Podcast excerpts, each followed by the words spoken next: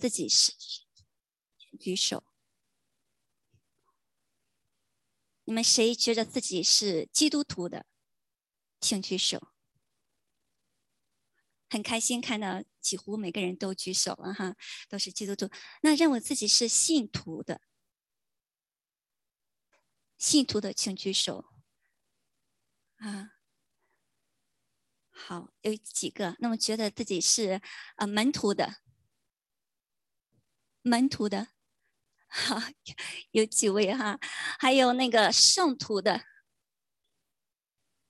圣徒的，啊，只有 April 哈，觉得自己是圣徒的。然 后朱牧师没举手，所以我往下讲，我可能会比较比较担心一些，怕我讲的是不是有错的地方哈。嗯，好，那我们今天我分享的题目是做门徒的代价。那在开始之前呢，我想我们要先我先讲一下什么是门徒。我们先看圣经上是如何呃来做这个，就是我刚才问了大家几个称呼是如何来呃描述或者是呃运用这些称呼的。第一个是使徒，使徒在使徒行传一章二十一到二十二节这样描述使徒。嗯，说主耶稣在我们中间始终出入的时候，就是从约翰施洗起，直到主离开我们被接上升的日子为止，必须从那常与我们作伴的人中立一位与我们同做耶稣复活的见证的人。使徒一般说是跟过耶稣的，耶稣所选派的，见证过耶稣复活的大能的。广义的使徒包括耶稣选的十二个门徒，呃，后来马提亚代替了卖耶稣的犹大，啊，加上保罗、巴拿巴，啊，提摩太、希拉。那我刚刚看，所以我们一般认为我们不是使徒，嗯，那第二个基督徒，基督徒是我们大家都非常熟悉的称呼，但圣经上其实只出现了几次，在使徒行传。十一章二十六节说，门徒称为基督徒是从安提阿起手。当时福音开始传给外邦人，基督徒是安提阿的外邦人给信奉这新宗教的人所起的绰号。这原来是一个轻蔑的绰号，后来就逐渐演变成嗯受人尊敬的称号。那基督徒，呃，像是基督嗯派或者小基督或像基督的意思。所以，呃，很感恩我们在座的，呃，几乎呃所有的人都是已经是基督徒了。那第三个信徒，信徒在圣经新约里边一直强调要信，我们要强调对耶稣的信心、信仰。那么基督徒之所以称为信徒，那听起来是理所当然的事情。然而事实上，新约里边很少，呃，用到，呃。信徒来称呼基督徒，也就是一共有几次。虽然是非常强调信，那个信也不仅嗯，不光是我们认为的，就是信了就好。在新约里边也一直强调，不光在思想上要相信，在我们对耶稣也需要有完全的委身。那第四个是门徒，门徒是指一个跟从耶稣的人。我们在旧约呃，在新约里边用的最长、最频繁的词就是门徒啊，大约有两百多次。在马太福音中，我们大家都很熟悉的关于大使命，这个是在马太福音二十八章十八到二十节，耶稣进前来对他们说：“天上地下所有的权柄都赐给你们了，所以你们要去使。”万民做我的门徒，奉父子圣灵的名给他们施洗。凡我所吩咐你们的，都教训他们遵守。我就常与你们同在，直到世界的末了。这里我们可以看出，门徒的范围是非常广的，是啊，包括全世界所有跟随耶稣的人，是不管种族，不管何国籍，呃，是万民做我的门徒。所以，指的是一切信奉耶稣基督的人。门徒的条件是基本而普通的。门徒是一切信仰耶稣的人。最后一个圣徒，在保罗喜欢在书信中称嗯信徒或门徒为圣徒，圣徒及成圣之徒在基督里成圣。圣经中大约出现了六十多次，在以弗所书一章一节说：“奉神旨意做基督耶稣使徒的保罗，写信给以弗所的圣徒，就是在基督耶稣里有忠心的人。”在以弗所书四章十一到十二节也是一样，是说他所赐的有使徒，有先知，有传福音的。用牧师和教师为要成全圣徒，各尽其职，建立基督的身体。所以，我们可以说，我们，嗯，不是使徒，但我们都是只要信了耶稣，跟随耶稣，我们都是基督徒，都是信徒，都是门徒，也都是圣徒。无论何种称呼。这个我们的共同点都是跟从耶稣的人，所以从跟从的角度上来讲，称为门徒是最合适的。这也可能是为什么圣经里边啊用门徒这个词用的最多。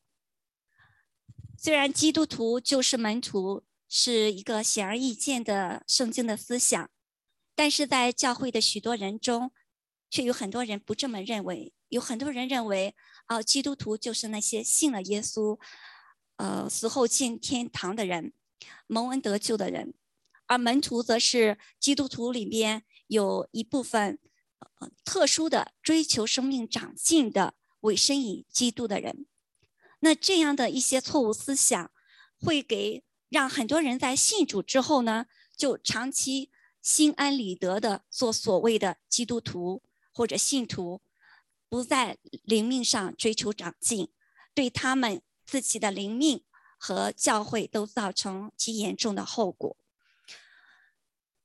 我们都知道，我们的救恩是白白是神白白赐给我们的，因为我们得救是本乎恩，也因着信。我们相信耶稣基督，就等于成为他的门徒。成为门徒的奖赏，我们也知道，真的是珍贵。并且是无价的。然而，做门徒要付出代价，并且这个代价是很大的。我们不能只选择只成为门徒，但不付做门徒的代价。走神的这条路不花代价是不成的。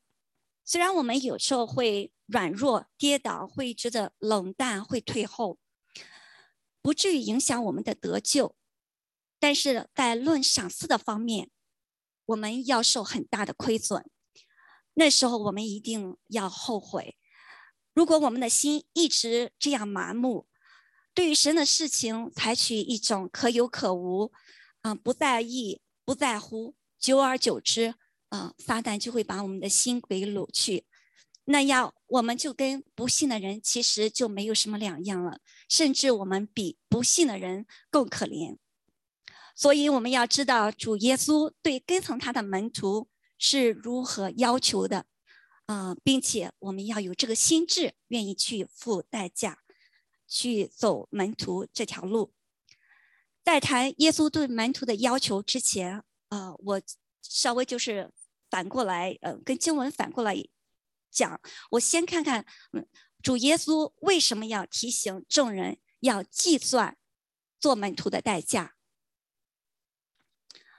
也就是我讲的第二个主题是为什么要计算当门徒的代价？先看看当时的背景。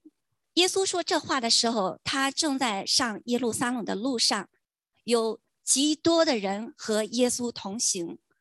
那段时间，耶稣呃，不论他走到哪里去，都有一大群人跟从他，听他讲的话，观观看他行的神迹。呃，众人为他所吸引，愿意跟耶稣同行。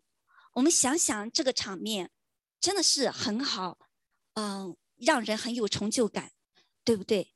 我们也希望有一天我们这个教会，嗯，能做的都是坐满了人，都愿意来听神的话语，愿意来教会。可是耶稣并没有为此而骄骄傲，很开心，他反而转过来对众人说，说了三句很严厉的话。一个是人到我这里来，若不爱我胜过爱自己的父母、妻子、儿女、弟兄、姐妹和自己的性命，就不能做我的门徒。第二个，凡不背着自己的十字架跟从我的，也不能做我的门徒。第三，若不撇下一切所有的，就不能做我的门徒。他知道他正在向着十字架。前进，而与他一起的群众却以为他是迈向一个有荣耀、有权势的王国。我想，这就是他要对众人说这话的原因。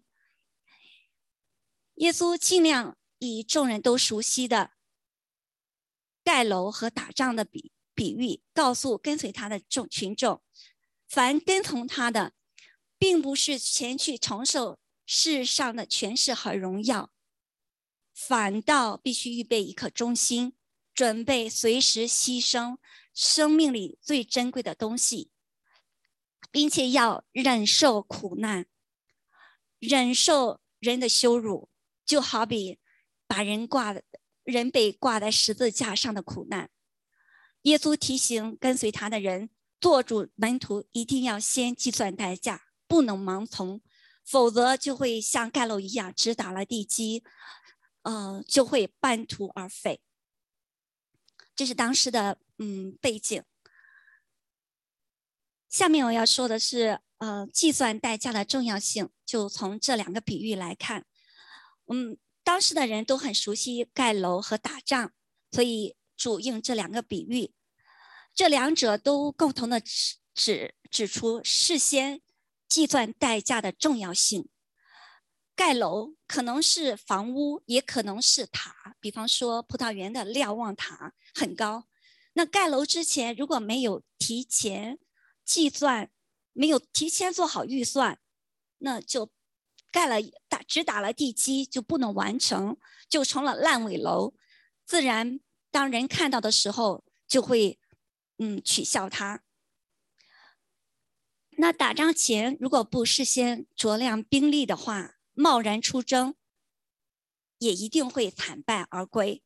这两个比喻都告诉我们，凡事预则立，不预则废的常识，更是提醒我们，做主门徒是神圣的大事，要预先坐下来计算代价，不然也会出现半途而废的跟从者。另外。像盖楼，我们可以选择盖或者不盖，好像没有多大的影响。但是打仗，如果说有另一个王来了，我们要不要选择打，要不要选择呃做出呃其他的，比方说投降或者求和，所以这个是必须计算的。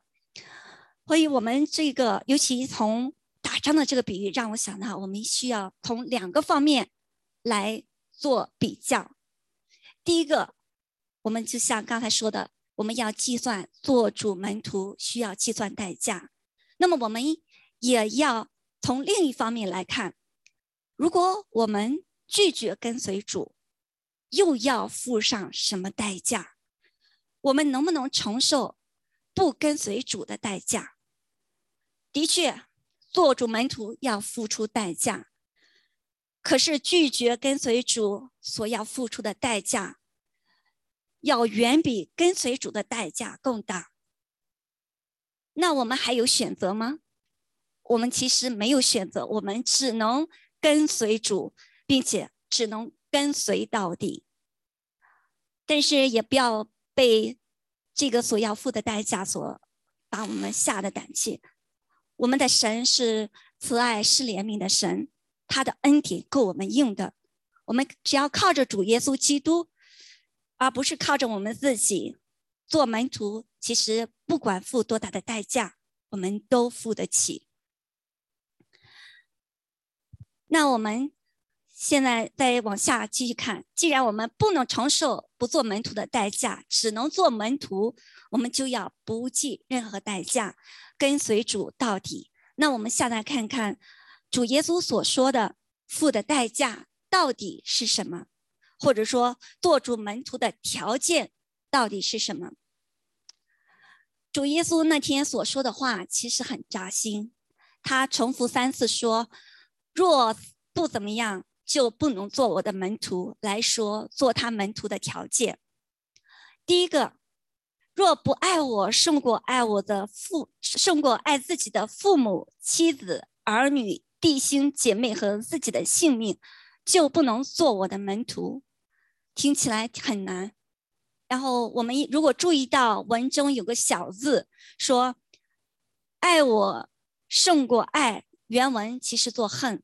那我再说翻译一遍，就是说原文是“若不恨自己的父母、妻子、儿女、弟兄姐妹和自己的性命，就不能做我的门徒。”哇，这个听起来是很让人误解的。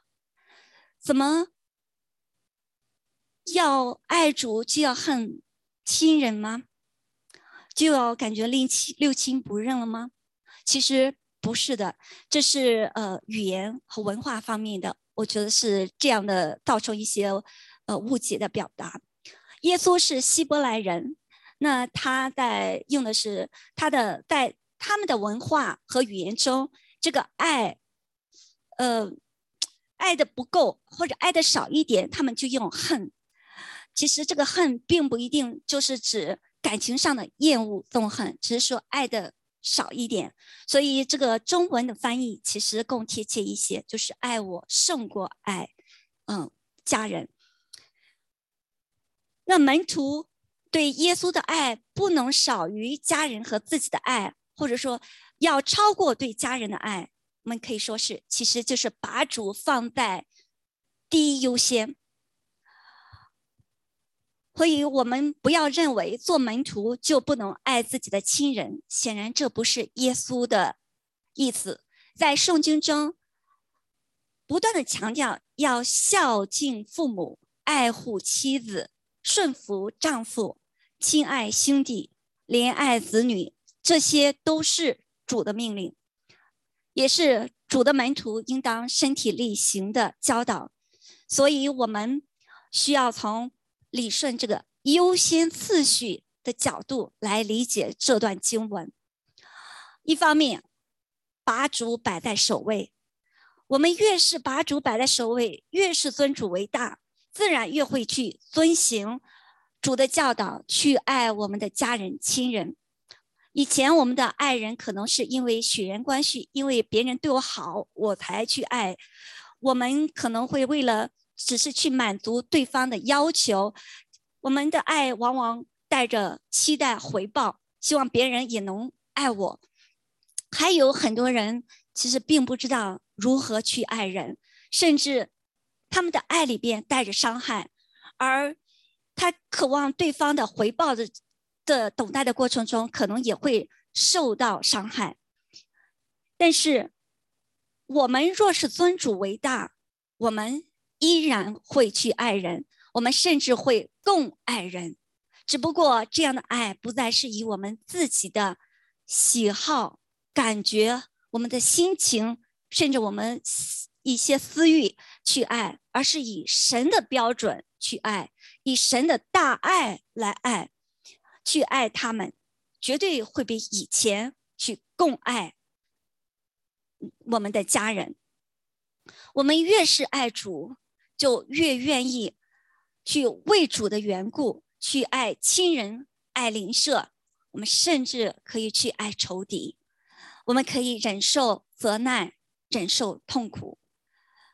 而如果我们总是以自己的喜好、意愿、感受去对待周边的人的话，那我们还是以自我为中心。其实我们爱的还是我们自己，最在意的还是我们自己。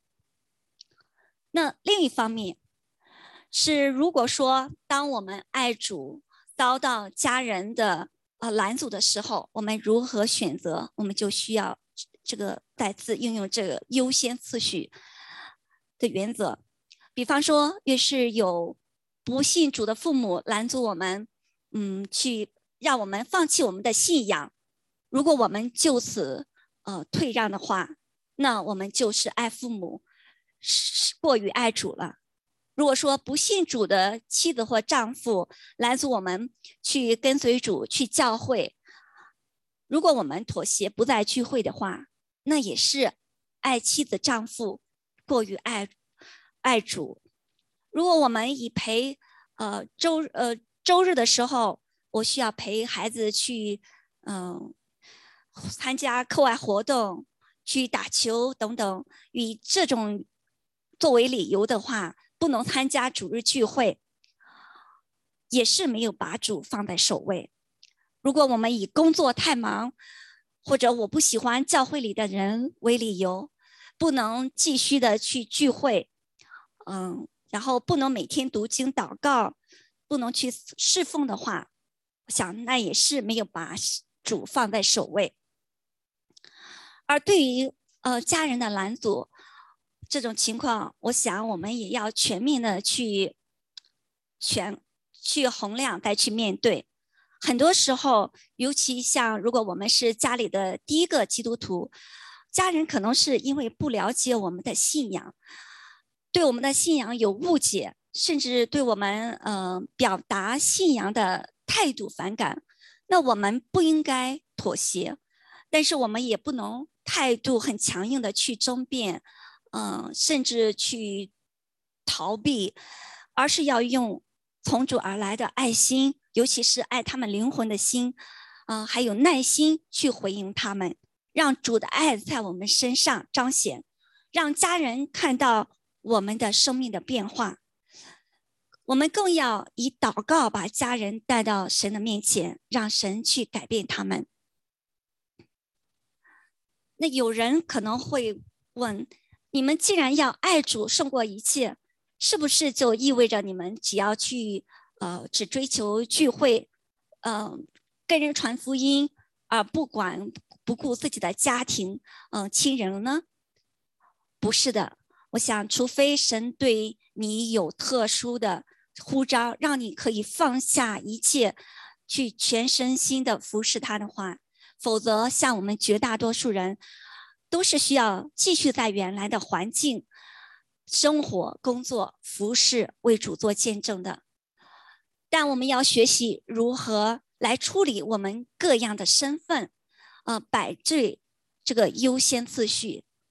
比方说，我们小时候可能身份很简单，就是孩子，有时候可能会需要与父母、与弟兄姐妹，呃，处理这个关系。上学后，我们又成了学生，我们要面对老师、同学，又增加了这样的关系。工作后与老板、同事，结婚后又有妻与丈夫、妻子，还有婆媳关系、翁婿关系。后来生了孩子之后，又成为父母，要处理呃呃处理如何与孩子相处。那信主后，我们又有了门徒这个身份。越来越多的身份会让我们在现实的工作、生活，呃和侍奉中造成越来越多的压力和冲突。我们需要摆对优先次序，让主耶稣居首位，不要靠着自己，而要时常的以祷告来到神的面前，求圣灵的带领，让主在我们生命的各个方面、各个关系中掌权。我们只要与主的关系对了，把主让主居首位，那主就会帮助我们去处理好其他各种关系。第二个是背着十字架跟从耶稣对门徒的第二个条件是：凡不背着十字架跟从我的，也不能做我的门徒。十字架是什么呢？它的意义是什么呢？我们常听到一些基督徒谈到他们所经历的十字架，说是他们所受的苦，比如说遭到肉体上的疾病，嗯，心理上的困扰，或者物质上的损失，他们称这些个人所受的苦为十字架。其实那并不是主所说的十字架的意义。我们不能因为我们自己受了苦，就说是背负了十字架。如果我们受的苦是以我个人为中心，或者是以我个人为出发点，那仅仅说是我们是受苦，而不是十字架了。除非我们是为义、为善行、为做基督徒而受苦，否则我们没有触及到十字架的范围。我们只能用耶稣基督的十字架来诠释我们的十字架。我们看看耶稣背的十字架。耶稣的十字架是救赎性的，它代表着耶稣承受了羞辱和痛苦。耶稣基督为了完成神的救赎计划，他甘心顺服神的旨意，他遭受人的嫉妒、责难、逼迫，要把他钉死在十字架上。然后耶稣。被钉死在十字架上，完成了赎罪的献祭，带给我们救恩，让我们这些蒙恩的罪人可以与神和好。耶稣又死里复活，证明耶稣是神的儿子，彰显神的荣耀及战胜死亡的大能。那我们从这三点来看，我们门徒的十字架，门徒。我们也需要为义受逼迫，忍受羞辱和痛苦。比如说，门徒要遵行神的旨意，在生活中或工作中行神的旨意的话，可能会受到嗯众人或者受到呃公司同事、老板的呃一些羞辱或者逼迫。我们传福音也是很不容易的，也会可能受到羞辱和痛苦。第二，钉死在十字架上，我们都是与主同死，在死里与主联合。我们是向着罪死，向着老我死，向着世界死。我们就是要不断的致死我们的肉体、我们的私欲、我们的血气。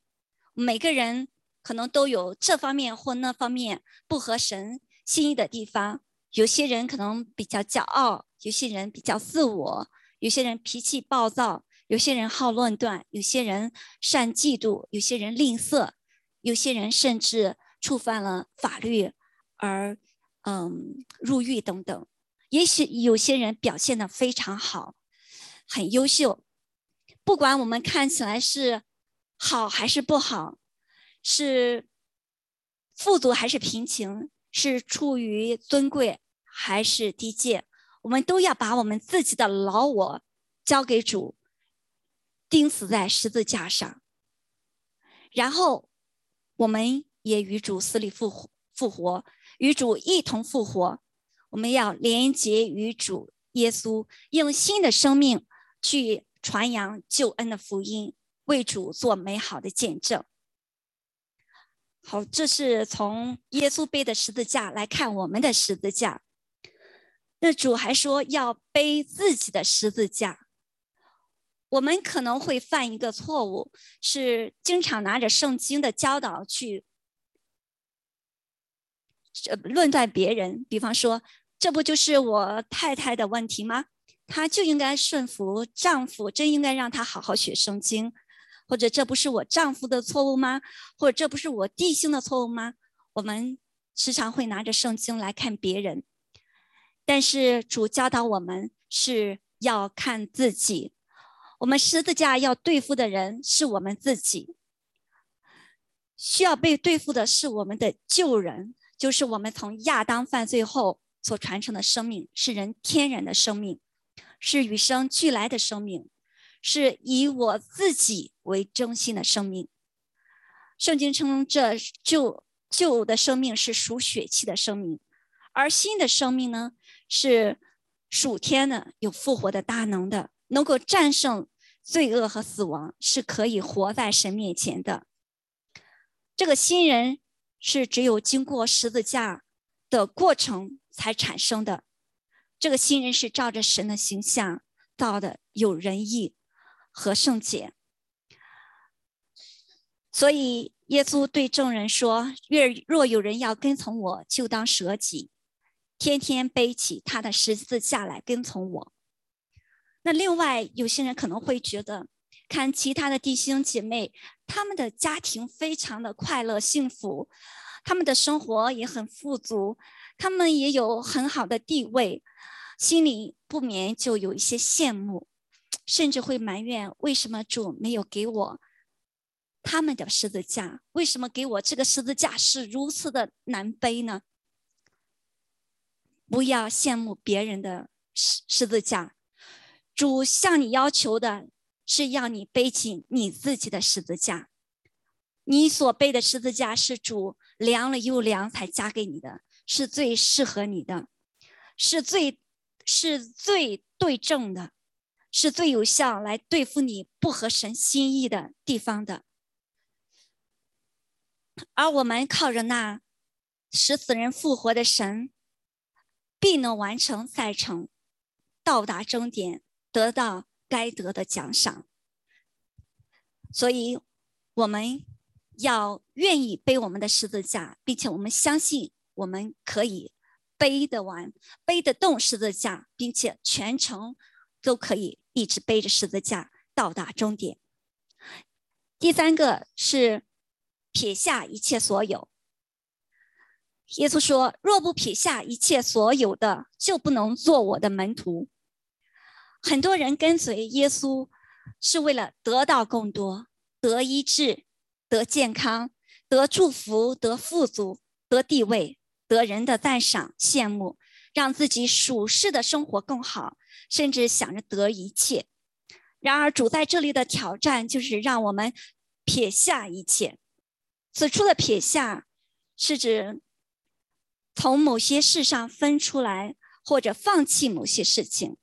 或许是物质层面的，比方说我们要放弃一些金钱，嗯，放弃一些财富；或许是自己的爱好、想法等物非物质层面的内容。而那些拦阻我们更好的跟随主的缠累的这些事情、这些东西，必须撇下。我们做主门徒，就算不能撇下所有。但一定要有所撇下，在标榜自我和高举个性的嗯这个社会氛围中，有不少基督徒用德的思维来衡量做门徒的意义。嗯，觉得好像是从主得的更多，越多，呃，越证明是主的门徒，好像越证明主越爱他。但耶稣的要求。却正好相反，是做主门徒必须要撇下，要放弃。耶稣的这三个要求真的是很高，很不容易做到。想很多人会因为这个要求而半途而废。所以主耶稣需要的不是那些吃饼得饱，也不是那些极多的追随者，那些极多的只能跑一小段路的人。而是那些计算代价并愿意付出代价跟随他到底的人，只有如此才能做主真正的门徒。好，下一个是我们如何去应应，如何去行。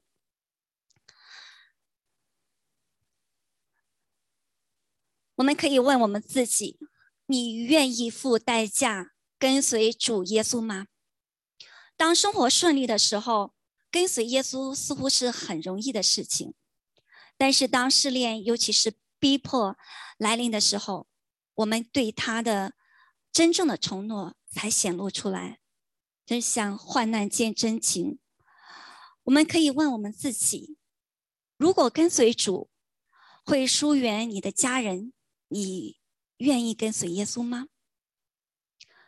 如果跟随主，你的名誉、财产、地位会受损，你会愿意跟随耶稣吗？如果跟随主，你会失去一些最亲密的朋友，你愿意跟随他吗？如果跟随主，你会失去工作，你愿意跟随他吗？如果跟随主，你会失去生命？你愿意跟随他吗？我们需要有这个愿意的心智，不论如何，不论任任何代价，都愿意跟随耶稣。虽然我们会软弱，会跌倒，就连彼得都三次不认主，但是跌倒了，我们不怕，我们啊愿意继续爬起来，让主拉我们起来，继续的与主一起奔走这条天国窄路。第二个，舍己或爱主超过一切，尊主为大。在所有的大事小事上，我们是否时常的停下来问问自己：我有没有让主耶稣在这件事情上掌权？我有没有爱主超过一切？我我有没有把主放在？第一位，在服侍的过程中，我是照着主的心意来做、来行、来反应、来说话，还是按照我自己的意愿来？我在分享这个题目的时候非常吃力，因为我自己做的很不好，觉得讲起来很没有底气。我担心有人会批评我说。只能说不能做，是个伪善的人。我担心我讲的不好，会丢了面子。尤其教会还要把这个视频放在 YouTube 上，可能会让更多的人看到，我就更丢面子了。面对别人对我的批评，我第一反应是为自己辩解，维护自己，而不是言语温和。谦卑虚己，谦卑受教。当别人对我有不当的指责的时候，我会觉得自己好委屈啊！有时候会愤怒，甚至恶言相对，还有很多很多。你们能听出我的问题是什么吗？我总是在围绕着我自己去思想、去行。难怪有属灵的长者经常提醒我：你要舍己，不要看人，不要太在意自己的感受。记住，你是个仆人、仆女，尽力做好当做的事情就好。这个是每次我听了会得到一些安慰，啊，会调整自己的心态。但是可能很快又原形毕露，呃，真的是求主怜悯，嗯，求主帮助。可见我在舍己的这个路上，这方面做的是非常的不好。在这里，我也希望大家能够呃彼此的自我检查，是否也在舍己的这，是否也是做到了舍己。我们可以彼此的提醒和鼓励，可以。更多的舍己，更好的来为主生活。第三个是天天背自己的十字架。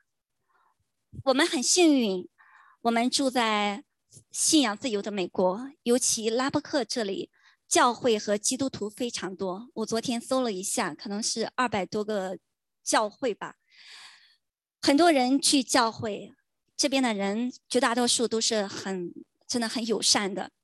我们做基督徒不必担心会受本地政府的逼迫，不必担心需要背，嗯，就是不必担心会被为主殉道的十字架。可是我们仍然需要天天的，嗯，醒察我们自己，天天背我们自己的十字架来对付我们自己的罪。自己的老我，自己的肉体，还有我们的软弱，让主耶稣的生命在每一天来代替我们的生命，让我们的新生命天天的更新，天天的成长。最后一个是撇下、放下，我们需要转换我们的焦点，不是去抓、去得到，而是要撇下，去给出，去奉献。我们不要求别人改变，而是要改变我们自己的生命。比如说，我们来教会不是为了我可以得到什么。当然，我们是很希望我们来教会可以得到呃，得到牧师很好的牧养。但是，如果我们暂时得不到的话，我们也不要过多的去呃苛求。我们要想到，我来教会可以为教会、为别人做什么。不要只求让别人如何的爱我，如何的对我好，如何的尊敬我，而是要看我们可以更多的去爱神、爱人，去服侍人，去尊敬人。彼此的真的是像去，我们都是仆人，是彼此的服侍。不要只求着别人为我祷告，当然我们也是要彼此带祷。我们也要经常的问别人的需要，问问弟兄姊妹，我可以有什么为你带到的？因为施比受更为有福，因为主耶稣希望我们都能够去放下，呃，去给。最后，我们做门徒的道路真的是如逆水行舟，不进则退。我们需要每天付代价，花时间精力。有时候真的是很痛苦，这个背十字架来纠正我们的罪的和，嗯，这个过程是很痛苦的。我们要每天付代价来跟随主，来亲近主。虽然这条路很难走，可是我们要靠着主，不要靠我们自己。我们会越走越有力，越走越蒙福，越走越有喜乐、平安和满足。好，我们一起来做祷告。亲爱的天父，我们感谢赞美你，感谢你如此的爱我们，感谢你把主耶稣基督赐给我们，感谢主为我们舍己，让我们能够得到属天的福分。主啊，我们知道要做你的门徒不容易，主啊，请你加添我们力量，帮助我们。能够舍己，能够愿意付代价，主啊，我们把我们整个人愿意把我们整个人献上，请你来使用我们，来磨掉我们不合你心意的地方，使我们能够越来越像你。主啊，也请你祝福我们拉伯克华人教会，让我们都能够齐心协力来服侍你，来建造你的教会。祷告，奉主耶稣基督名求，阿门。